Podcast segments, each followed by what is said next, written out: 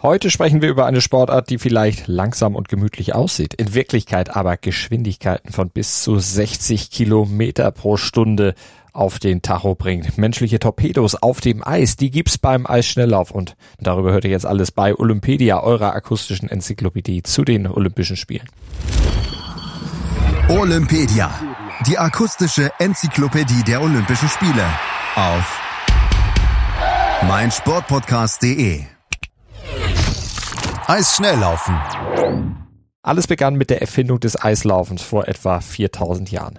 Aus Schuhen mit spartanischen Kufen aus Knochen entwickelten sich über die Jahrhunderte die Eislaufschuhe, die wir heute kennen. Pioniere des Eislaufens waren die Niederländer. Sie fuhren auf Holzschuhen mit Kufen aus Metall über das Eis. Damals war es noch ein reines Volksvergnügen. Über den Ärmelkanal kam das Eislaufen dann schließlich nach England und verteilte sich von da aus zunächst über Europa. Nach und nach kristallisierten sich dann die beiden Sportarten Eiskunstlaufen und Eisschnelllaufen heraus und mit der Zeit wurde es immer kompetitiver. Die ersten inoffiziellen Weltmeisterschaften fanden 1889 in Amsterdam statt. Allerdings nur für Männer. Seit 1893 werden diese von der Internationalen Eislaufunion, der ISU, offiziell durchgeführt. Erst 1936, also Jahrzehnte später, gab es erstmals eine Weltmeisterschaft für Frauen in Stockholm. Seit den Winterspielen in Chamonix 1924 ist das Eisschnelllaufen olympisch. Erstmal wieder nur für Männer. Erst knapp 36 Jahre später bei den Olympischen Spielen in Squaw Valley 1960 wurde dann auch der Frauenwettbewerb ausgetragen. Bis zu den 1980er Jahren fanden alle Wettbewerbe auf Natureisbahnen statt.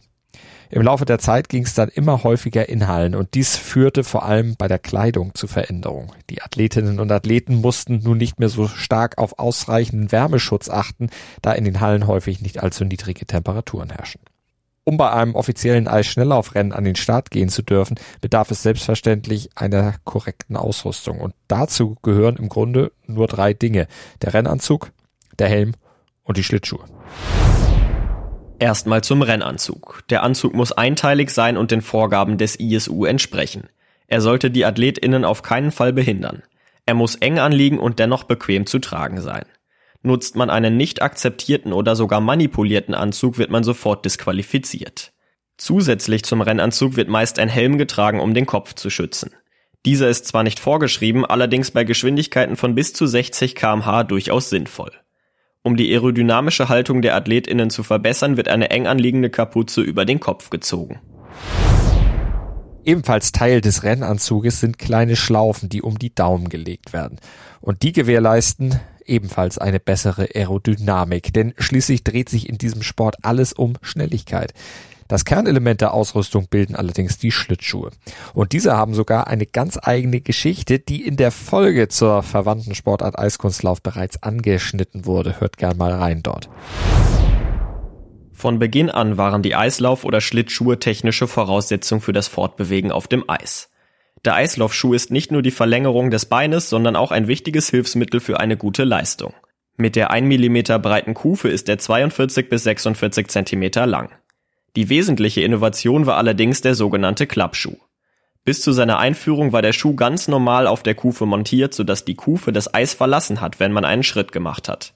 Mit dem Klappschuh änderte sich das. Sobald man die Ferse hebt, um einen Schritt zu machen, klappt der Schuh aus. Das heißt, dass die Kufe noch immer am Eis liegt, während man die Ferse angehoben hat. Damit kann eine noch höhere Geschwindigkeit erzielt werden. Übrigens wusstet ihr, dass die Athletinnen und Athleten barfuß in den Schuhen stecken? Durch den direkten Kontakt zum Schuh lässt sich nämlich ein besseres Gefühl für das Eis erzielen. Die Eisbahnen, auf denen gelaufen wird, sind 400 Meter lang und haben eine ovale Form. Die kürzeste Wettbewerbsdistanz sind die 500 Meter. Die Herren haben als längste Strecke die 10.000 Meter, die Damen die 5.000 Meter zu absolvieren. Die Eisbahn selbst teilt sich in drei Zonen die innerste Zone, in der sich Betreuer und Sportler aufhalten, eine Aufwärmbahn, bei der sich die nächsten TeilnehmerInnen warm laufen können und die beiden Laufbahnen mit vier bis fünf Metern Breite. Die äußere ist dabei länger als die innere, aus welchem Grund nach jeder Runde die Bahn gewechselt wird, um den Unterschied auszugleichen. Kommen wir nun zu der Startzusammenstellung. Wie bereits erwähnt, hat der Eisschnelllauf Parallelen zu Wettkämpfen der Leichtathletik. Der entscheidende Unterschied ist jedoch das Eis.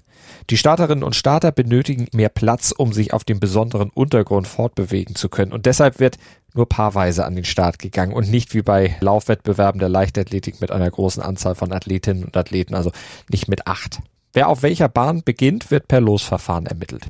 In jeder Runde wird nach etwa 100 Metern über Kreuz die Bahn gewechselt, damit niemand einen Vorteil durch die kürzere Strecke auf der Innenbahn hat. Im Eisschnelllauf gibt es bei den Olympischen Spielen insgesamt 14 Wettbewerbe. Sieben für Herren und sieben für Damen. In den Disziplinen 500, 1000, 1500, 5000 und 10.000 Meter, Massenstart und Teamverfolgung. Dazu später mehr. Bei der 500 und 1000 Meter Strecke handelt es sich um sogenannte Sprintdistanzen.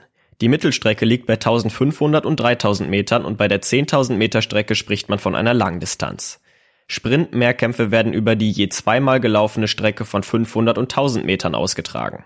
Und dann gibt es da noch die Vierkämpfe. Der große Vierkampf der Frauen und der kleine der Männer ist beispielsweise die Streckenkombination von 500, 1500, 3000 und 5000 Metern. Seit 1982 besteht der große Vierkampf der Frauen aus den Teilstrecken 500, 3000, 1500 und 5000 Metern. Die Vierkämpfe werden übrigens auch als Allround-Mehrkämpfe bezeichnet. Seit 2006 ist eine weitere Wettkampfform olympisch. Die Teamverfolgung, in der zu dritt angetreten wird und die eine Mannschaft auf der einen und die andere Mannschaft auf der anderen Seite der Strecke startet, also quasi gegenüber voneinander antritt. Vor allem Athleten, die aus der ehemaligen DDR stammten, waren bei Olympia sehr erfolgreich. Gunda Niemann-Stirnemann zum Beispiel, die war in den 90ern die international erfolgreichste Athletin. Sie gewann damals 19 Weltmeisterschaften und drei olympische Goldmedaillen.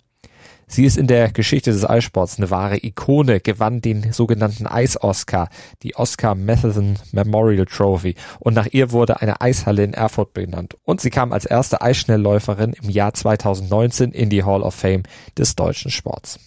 Ihre größte Konkurrentin war ihre Teamkollegin, die ebenfalls aus der ehemaligen DDR stammte, Claudia Pechstein. Pechstein ist mit ganzen fünf Olympiasiegen sowie vier weiteren olympischen Medaillen die erfolgreichste deutsche Winterolympionikin aller Zeiten.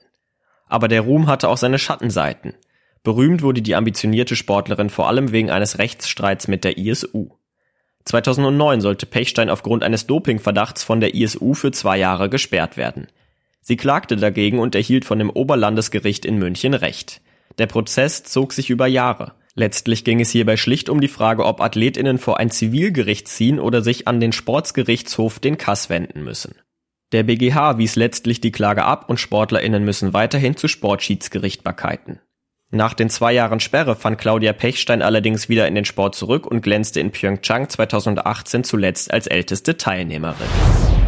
Am erfolgreichsten ist aber eine andere Nation, die Niederlande, gefolgt von den USA, Norwegen, Russland und Deutschland. Allein Irene Wüst ist für elf der über 120 gewonnenen niederländischen Medaillen in der Olympiageschichte verantwortlich.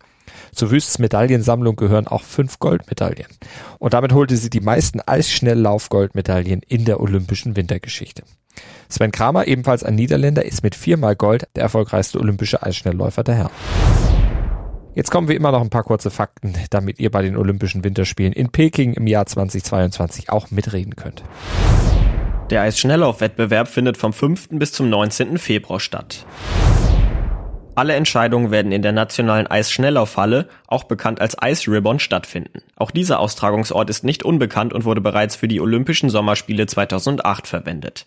Er ist zudem der weltweit erste Austragungsort für die Winterspiele, bei dem eine transkritische Kälteanlage zur Eisherstellung mit Kohlenmonoxid eingesetzt wird und ist zudem auch noch mit einer Fläche von 12.000 Quadratmetern die größte Eisfläche Asiens.